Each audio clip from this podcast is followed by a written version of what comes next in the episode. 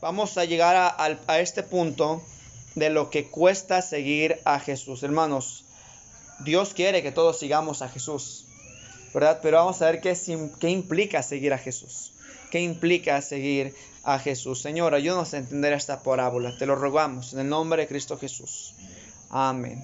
Dice el versículo 15, Jesús hermanos, si usted puede leer los versículos anteriores, Jesús en un día de reposo, un día de reposo que el día de hoy pues sería un día aproximadamente sábado, probablemente viernes en la tarde a sábado temprano, es la ciudad de reposo, él entró a comer con un fariseo, una persona que conocía mucho la ley.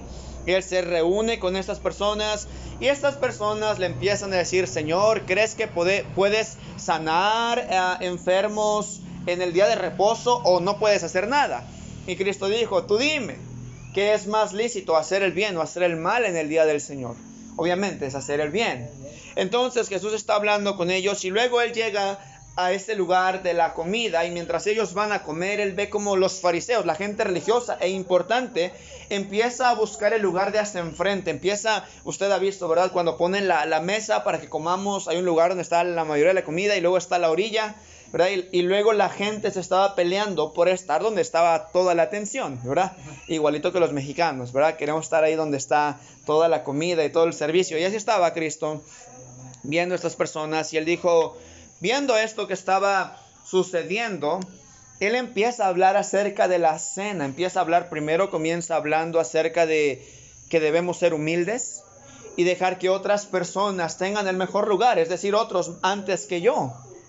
Pero luego que él ha hablado de esto, mientras él está hablando de cena y de comida, uno dice, pues ya que estamos hablando de comida, ¿verdad? Le dice el versículo 15, oyendo esto, uno de los que estaban sentados con él a la mesa le dijo, bienaventurado el que coma pan en el reino de los cielos. Dice que lo dijo y en otro versículo paralelo lo dijo para probarle.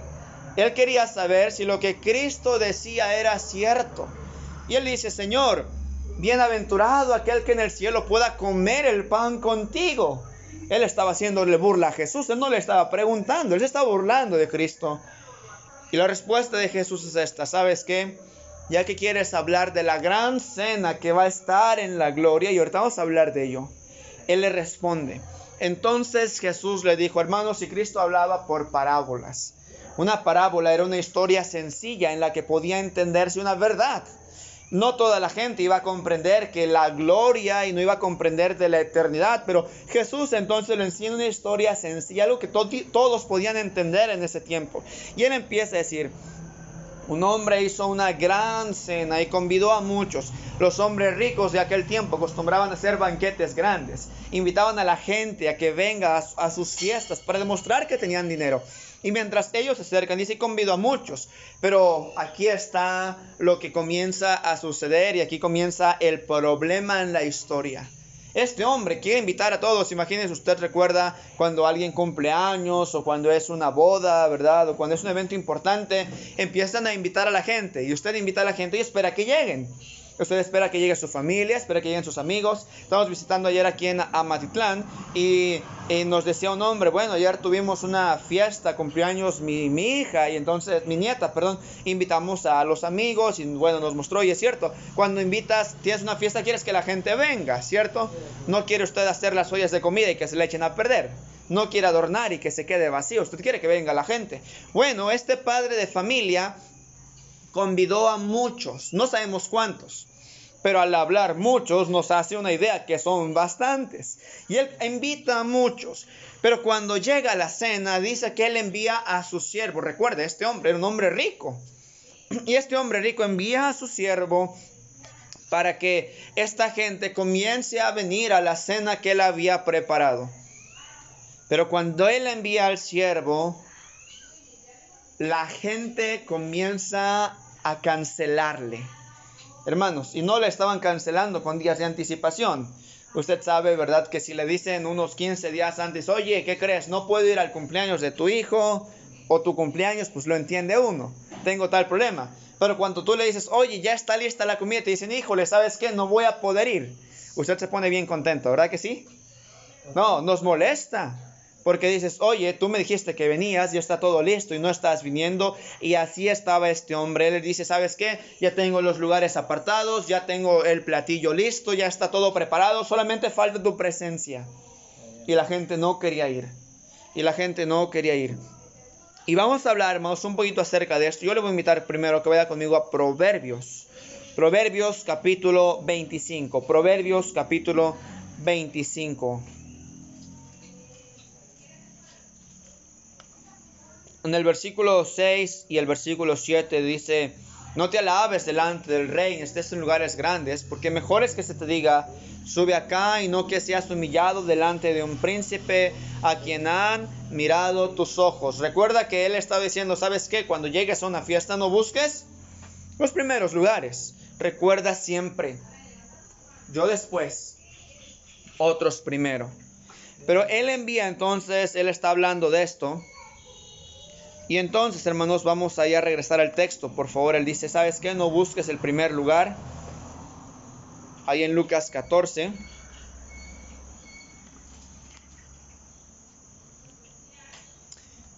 Y vamos a ir al capítulo 12, Lucas capítulo 12. Y vamos a leer el versículo 37. Lucas 12, 37. Bienaventurado el que coma pan, bienaventurados aquellos siervos a los cuales su Señor cuando venga halle velando. Dice, de cierto os digo que se ceñirá y hará que se sienten a la mesa y vendrá a servirles, hermanos. Algún día va a ser el tiempo de la cena de las bodas del Cordero en el cielo y Dios va a invitar a la gente y Él dice, bienaventurada la persona que llegue a esa cena y bienaventurado es dos veces bendecida, doblemente feliz. Y la razón dice, porque si el Señor cuando llegue encuentra al siervo velando, encuentra despierto al siervo, encuentra trabajando al siervo, haciendo algo por el siervo, Él dice que Dios mismo, Jesucristo mismo, se ceñirá. Es decir, ellos tomaban un, una... Ah, una jícara grande o no sé cómo le llamamos aquí, un, una traste en donde llevaban el agua, un lebrillo se llamaba y luego una toalla y ahí mojaban y luego lavaban los pies y él dice eso es lo que va a hacer Cristo con las personas que lleguen a la cena. Pero déjeme decirle que aunque todos son invitados, no todos van a llegar. Porque este hombre invitó a muchos. Este hombre dijo, yo quiero que vengan a la cena, yo voy a servirles, yo me voy a tomar una toalla y voy a lavarle los pies y luego yo les voy a dar el alimento. Y eso es bienaventurado. Vaya conmigo al siguiente capítulo, capítulo 13, vea el versículo 29 conmigo. Hermanos, y esta cena, entonces no es cualquier cena.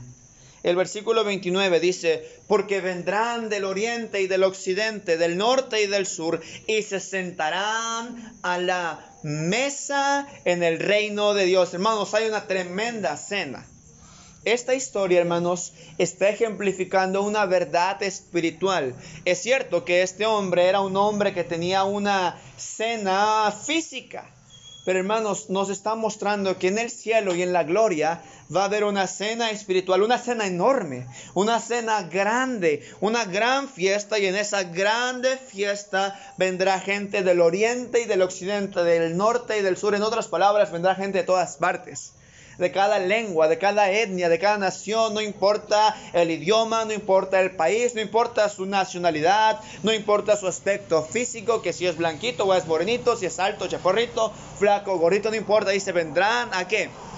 A la cena, porque esa cena solo ocurrirá en un lugar, en el reino de Dios. Y Él está diciendo, y va a suceder esta cena. Por lo tanto, las personas que vayan a esta cena son bienaventuradas. Porque no todos llegarán a esa cena. Dios invita a muchos, pero no todos llegarán a esa cena. ¿Quién llegará a esa cena? Vaya conmigo, Proverbios capítulo 9. Proverbios capítulo 9, versículo 1 y versículo 2, y esto lo estaba leyendo hoy en la mañana. Dice, la sabiduría edificó su casa, labró sus siete columnas, mató sus víctimas, mezcló su vino y puso su mesa. Envió sus criadas sobre lo más alto de la ciudad, clamó, dice a cualquier simple, ven acá, a los faltos de cordura. Dice, venid, comed mi pan y bebed del vino que yo he mezclado. Dejad las simplezas y vivid y andad por el camino de la inteligencia. Hermanos, ¿quién es esta persona? Es Cristo. Cristo tiene una cena preparada y a quién invita. La Biblia dice que Él habla a los simples y a los faltos de cordura. Él habla a los simples y a los faltos de cordura, mis hermanos. Quienes somos simples y faltos de cordura somos los que estamos aquí. Simples y faltos de cordura son todos los que están allá también. Porque todos los que somos simples y faltos de cordura somos todos los seres humanos. Porque todos los seres humanos, hermanos, sabiendo que el mal y el pecado destruye su vida, ¿sabe qué sigue haciendo el ser humano? Lo sigue cometiendo. Sabiendo que se está destruyendo. Yo estaba hablando con tres varones ayer en la noche allá en Amatitlán y le estaba predicando acerca del Evangelio y uno de ellos estaba tomando y fumando mientras le estábamos hablando y yo les estaba comentando, miren señores, lo que ustedes eh, saben es que ustedes morirán si siguen igual y irán al infierno, pero ¿sabe cuál es el problema? Que aún sabiéndolo no quieren apartarse del pecado. Que aún sabiéndolo, hermanos, y lo mismo es con cualquier pecado. Lo mismo es con cualquier pecado. Y entonces Cristo está diciendo, ¿sabes qué? Quiero que vea esto. Dice el versículo 3, envió sus criadas. Recuerda, el padre de familia envió a sus siervos. Dios, hermanos, Dios, atención a esto, Dios no va a bajar literalmente a hablarnos. Dios ya lo hizo a través de Cristo hace dos mil años. Ya no lo va a volver a hacer. Él ya no se va a encarnar otra vez y nos va a venir a predicar a nosotros. Ya no lo va a hacer. ¿Quién hubiera querido escuchar un sermón de Cristo? Yo sí hubiera querido pero no va a suceder.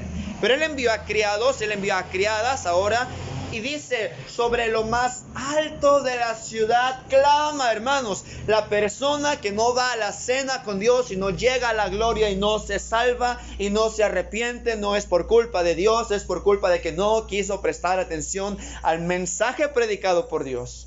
Y por eso quedará fuera de la cena. Y no entrará a esa gran cena. Hermanos, y esa gran cena, lo mejor de todo, dice, venid y comed del vino que yo he mezclado, deja las simplezas y anda por el camino de inteligencia. En otras palabras, no te estoy cobrando por invitarte a esta cena. Hermanos, ¿cuántos de los que ustedes conocen cobran cuando hacen una fiesta? Nadie.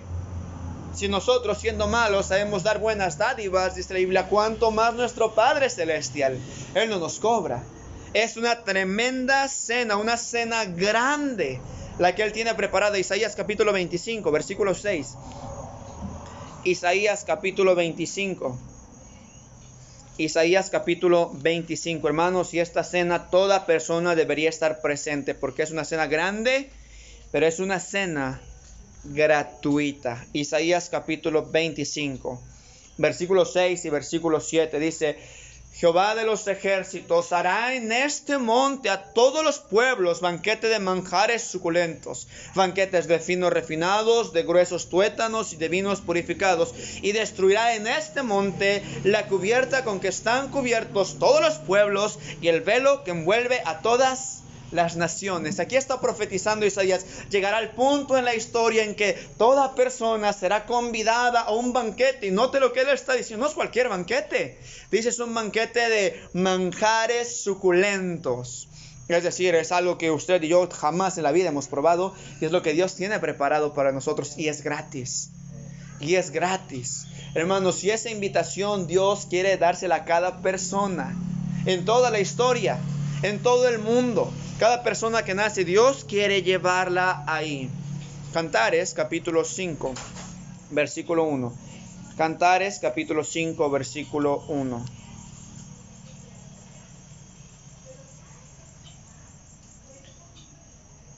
Yo vine a mi huerto, oh hermana, esposa mía, he recogido mis mirras y mis aromas, he comido mi panal y mi miel, mi vino y mi leche he bebido. Note lo siguiente, comed amigos, bebed en abundancia, oh amados hermanos, llegará el punto en que la iglesia, y esto hemos tratado de hablarlo en semanas anteriores, la iglesia es la novia de Cristo. La iglesia es la novia de Cristo, por eso Dios nos demanda tanta santidad, porque es su novia, somos su novia. Y algún día Cristo se va a casar con la iglesia.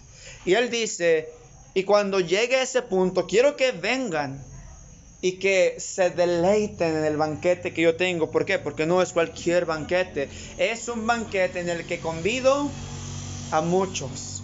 Muchos son convidados a este banquete. Isaías capítulo 55, versículos 1 al 7. Voy a leerlo, escuche con atención. Dice, a todos los sedientos, venid a las aguas. Y a los que no tienen dinero, venid, comprad y comed. Venid, comprad sin dinero y sin precio vino y leche. ¿Por qué gastáis el dinero en lo que no es pan y vuestro trabajo en lo que no sacia? Oídme atentamente y comed el bien y se deleitará vuestra alma con grosura. Inclinad vuestro oído y venid a mí. Oíd y vivirá vuestra alma y haré con vosotros, escucha esto, pacto eterno, pacto eterno y haré con vosotros pacto eterno, las misericordias firmes de David. He aquí que yo lo di por testigo a los pueblos, por jefe y por maestro a las naciones. He aquí, llamarás a gente que no conociste y gente que no te conocieron, correrán a ti por causa de Jehová tu Dios y del Santo de Israel que te ha honrado. Y note el siguiente texto. Después que Él nos dice que es gratis y es grandioso y que Dios está llamando, dice, buscad a Jehová mientras pueda ser hallado, llamadle en tanto que está cercano. Deje limpio su camino y el hombre inicuo sus pensamientos y vuélvase. Vuélvase a Jehová, el cual tendrá misericordia, y al Dios nuestro, el cual será amplio en perdonar. Él está diciendo, todos son invitados y Él no nos cobra absolutamente nada. Y Él dice, es algo grandioso. Invito a todo el que quiera venir, sin dinero sin precio. ¿Por qué? Porque ahorita es el tiempo en el que podemos aceptar la invitación. Porque ahorita es mientras todavía el reloj de Dios sigue corriendo y sigue diciendo, vengan y sigue siendo gratis. Hermanos, y Él dice, ven conmigo. ¿Por qué? Porque te voy a mostrar la grandeza de mi misericordia. Te voy a mostrar cuán grande soy yo, pero quiero recordarte algo. Llamadle. Llama a Dios y arrepiéntete de tu camino en tanto que hay tiempo. Vuélvete a Jehová. ¿Por qué? Porque ahorita, hermanos, ahorita, ahorita Él es amplio en perdonar. Ahorita el que acepte esa invitación probará de esa cena y gozará los deleites de Dios. Mañana, cuando la invitación se haya cerrado, aun cuando usted clame o alguien más clame y ruegue y diga, Señor, ahora sí quiero aceptar la invitación, Dios va a decir, estás fuera y ya no hay misericordia. Salvación es hoy, misericordia es hoy para nosotros y nuestros amigos y nuestros familiares y nuestros conocidos y aquellas personas que nos importan y aún para nuestros enemigos. Pero llegará el punto en la historia cuando esta misericordia de Dios se vuelva en ira. Cuando esta invitación se vuelva en venganza. Y más vale que yo esté listo para aceptar esa invitación. Él dice que es una cena grande. Es una cena que invita a muchos. Dice Apocalipsis capítulo 3 y el versículo 20 dice, he aquí, yo estoy a la puerta y llamo. Si alguno oye mi voz y abre la puerta, entraré a él y cenaré con él y él conmigo. Amados hermanos, Dios quiere que nosotros le invitemos para que Él cene con nosotros y luego nosotros cenemos con Él. Si usted no ha invitado a Dios a su vida, hoy debería de aceptarlo. Pero quiero tocar este punto porque más adelante regrese el texto conmigo. Yo espero que todos los que estemos aquí ya hayamos aceptado este regalo de la vida eterna. Pero vamos a volver a Lucas 14, hermanos. Lucas 14. Y recuerde, este hombre está invitando a muchos a la cena. Él dice, hizo una gran cena y convidó a muchos y a la hora de la cena. Recuerde que el texto en Isaías dice que el tiempo de Dios está cercano, que el tiempo de Dios está acabando. Hermanos, si la misericordia se está acabando. Y él dice, búscale en tanto que puede ser hallado. Vaya conmigo al versículo 17. A, la hora de la cena, envió, envió a su siervo, envió a su siervo. Vaya conmigo al capítulo 3 de mismo Lucas. Pero ahora vamos a leer versículos 4 al, versículo 6. Lucas 3, versículos 4 al versículo 6 dice, como está escrito en el libro de las palabras del profeta Isaías, que dice, voz del que clama en el desierto, preparad el camino al Señor, enderezad sus sendas, todo valle se rellenará y se bajará todo monte y collado. Los caminos torcidos serán enderezados y los caminos ásperos allanados. Y verá toda carne la salvación de Dios. Iglesia, ¿cuántos de nosotros no quisiéramos ver a nuestra familia salva? ¿Cuántos no quisiéramos que nuestros amigos y conocidos sean salvos? ¿Cuántos no quisiéramos que sus vidas se cambien? Él dice que los montes se bajen y los caminos torcidos se enderecen y que todo el mundo vea la salvación de Dios. Todos quisiéramos eso. Iglesia, yo quiero eso. El equipo misionero quiere eso, por eso estamos aquí. Queremos que cada persona sobre el corte San José, Amatlán y alrededor escuche la salvación de Dios. Pero para que eso suceda, iglesia, escuche esto, dice el versículo 4. Se necesita una voz que clame en el desierto. Hermanos, clamar en el desierto no es cosa sencilla. En el desierto está el calor. En el desierto no hay gente, está seco. En el desierto, si acaso encuentra algún animal que en alguna ocasión ya van a ser sus huesos. En el desierto no hay vegetación como la vemos aquí, es un lugar árido. No hay vida. Iglesia, y así están nuestras familias, y así está nuestra comunidad. Así está nuestro pueblo sin Dios, muerto. ¿Qué lo va a hacer vivir? ¿Qué va a hacer que ese desierto se vuelva en un lugar de palmeras? ¿Qué va a hacer que ese lugar muerto se vuelva en un lugar vivo? Dice, se necesita una voz que clame en el desierto, que los cristianos se paren y abran su boca y le digan al mundo que hay salvación en Cristo. Iglesia, se le dijo a Esther lo siguiente, porque si callas absolutamente, respiro y liberación vendrán para los judíos de alguna otra parte. Y quién sabe si para esta hora has llegado al reino. En otras palabras, Dios está diciendo, ¿sabes qué? Yo envío al siervo a que predique, tú puedes ser el siervo, pero también puedes decidir no ser el siervo. El que es el siervo está cumpliendo la voluntad de su Señor y el que cumple la voluntad de su Señor, recuerda, es bienaventurado y Cristo mismo le va a atender. Hermanos, pero si nosotros callamos y este mensaje de la salvación de Dios no lo proclamamos a alguien más que no haya escuchado este mensaje, entonces nosotros no seremos siervos fieles, no seremos siervos obedientes y seremos siervos negligentes. Y entonces cuando sea el tiempo de la cena, lejos de que el padre de familia se ciña una toalla y nos lave los pies, seremos juzgados por no cumplir la voluntad de Dios. Porque cada cristiano, cada hijo de Dios, tiene la responsabilidad de este mensaje de Cristo. Proclamarlo a alguien más. Y no importa si es desierto. Y no importa si no hay gente o no escuchan. No importa si usted le habla a alguien y no quiere escuchar. No importa. El día de ayer estábamos platicando con este hombre allá en Amatitlán y mientras platicábamos él se paraba y él se salía y luego él estaba fumando y estaba tomando mientras tratábamos de hablarle y lo hacía solamente para molestar mientras le predicaba el mensaje. ¿Sabe qué? Aunque hagan eso y nos hagan peor, a usted y a mí, deberíamos usted y yo seguir proclamando el Evangelio. Deberíamos seguir diciéndoles que hay salvación en Cristo. Oh, pero es que si le digo a mi familia, entonces mi familia no me va a querer hablar más. Hágalo de todos modos. Recuerde al final del texto que leímos el día de hoy, que seguir a Cristo es más importante que cualquier otra cosa.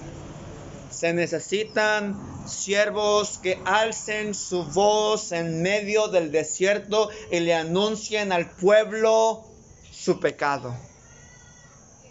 Que se arrepientan y que vuelvan a Cristo. ¿Por qué? Iglesia, porque el tiempo se acerca, porque el tiempo se acaba. Y solo aquellos que cumplen la voluntad de Dios serán los bienaventurados. Y todos los demás llegarán a la gloria, pero no recibirán bienaventuranza.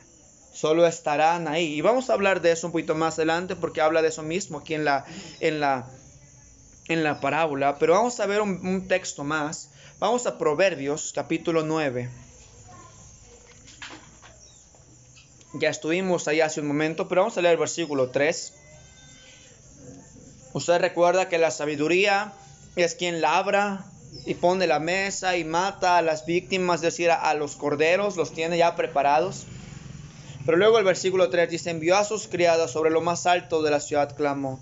Envió sus criadas. Iglesia, ¿quién debe predicar el Evangelio? Todos. Hombres y mujeres. Todos.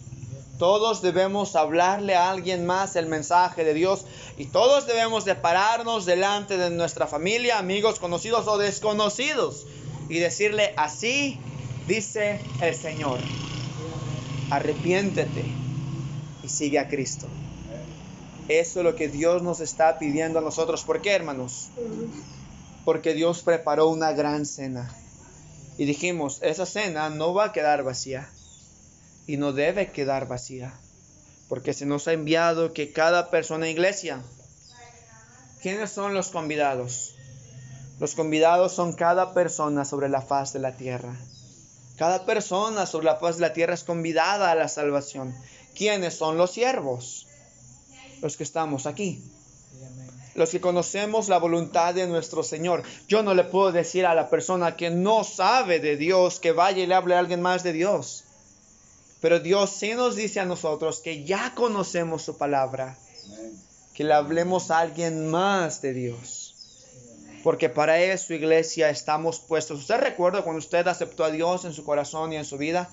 Usted le dijo, y dice la Biblia, que si confesares con tu boca que Jesús es el Señor, el Señor, el amo, el dueño, el que gobierna, y ese amo nos envía a nosotros a hacer su voluntad, por lo tanto somos siervos, porque Él es el Señor.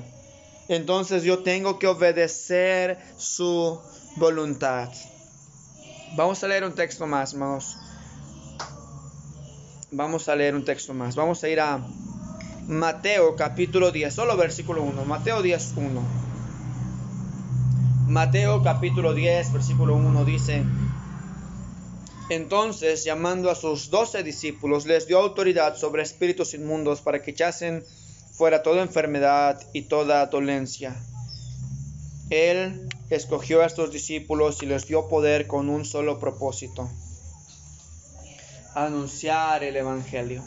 Hechos, capítulo 2, hermanos, versículo 38. Hechos, un texto más. Hechos, capítulo 2, versículo 38. Pedro les dijo, escucha esto, este es el mensaje que debemos de predicar. Este es el mensaje que al siervo se le da para que clame. Este es el mensaje que usted y yo debemos decir.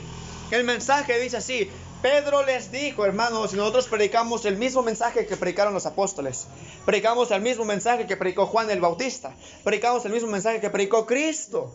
¿Y cuál es el mensaje? Dice el texto, arrepentíos y bautícese cada uno de vosotros en el nombre de Jesucristo para perdón de pecados y recibiréis el don del Espíritu Santo, arrepentimiento y bautismo. Es lo que Dios quiere que hagamos. Iglesia, porque solamente de esa manera nosotros veremos la gloria de Dios, estaremos en la cena. Arrepiéntase y siga a Cristo, bautícese eso es lo que Dios nos manda. Eso es lo que debemos hacer nosotros y eso es lo que debemos clamar a otros. Ese es el mensaje que se le da al siervo. El siervo no puede inventar su mensaje. El mensaje ya está escrito. Cristo murió por los pecadores, se levantó para resurrección y para la gloria de Dios. Y Él demanda que la gente se arrepienta y le siga. ¿Sabe que la mayoría de nuestros amigos, familiares y amigos ya saben de Jesús? Ya saben de Jesús. ¿Sabe cuál es el problema? No se quieren arrepentir. Oh, yo estaba hablando con algunos hombres en esta, en esta tarde y les hablaba del mensaje del Evangelio. Decía, ¿usted sabe quién es Cristo? Oh, sí. ¿Usted sabe para qué vino Cristo? Y me decían, sí, sí sé para qué vino Cristo. Bueno, ¿para qué vino? Me decían, bueno, vino para pagar nuestros pecados. Yo decía, así es, Él vino a pagar nuestros pecados. ¿Está usted siguiendo a Cristo? Y entonces cuando las caras cambiaban, ¿verdad? Porque iglesia, no solamente es saber de Cristo, es seguir a Cristo. Arrepentimiento y bautismo.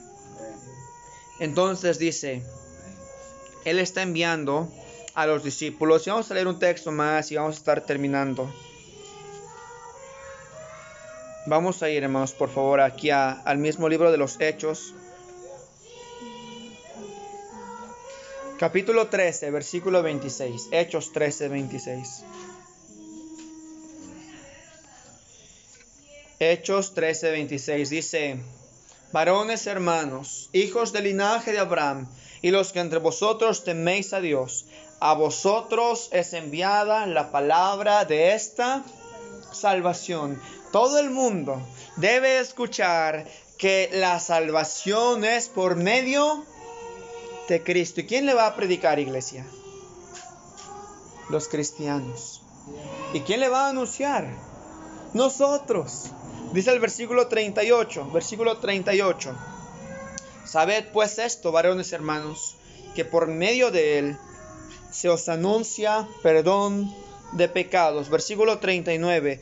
Y de que todo aquello que estaba por la ley de Moisés no pudiese ser justificados, en él es justificado todo aquel que cree. Iglesia.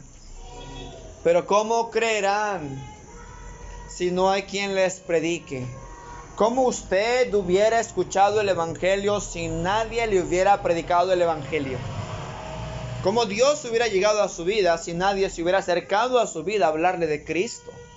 ¿Cómo usted seguiría a Cristo si nadie le hubiera invitado a seguir a Cristo? ¿Cómo usted se hubiera arrepentido si nadie le hubiera hablado de arrepentimiento?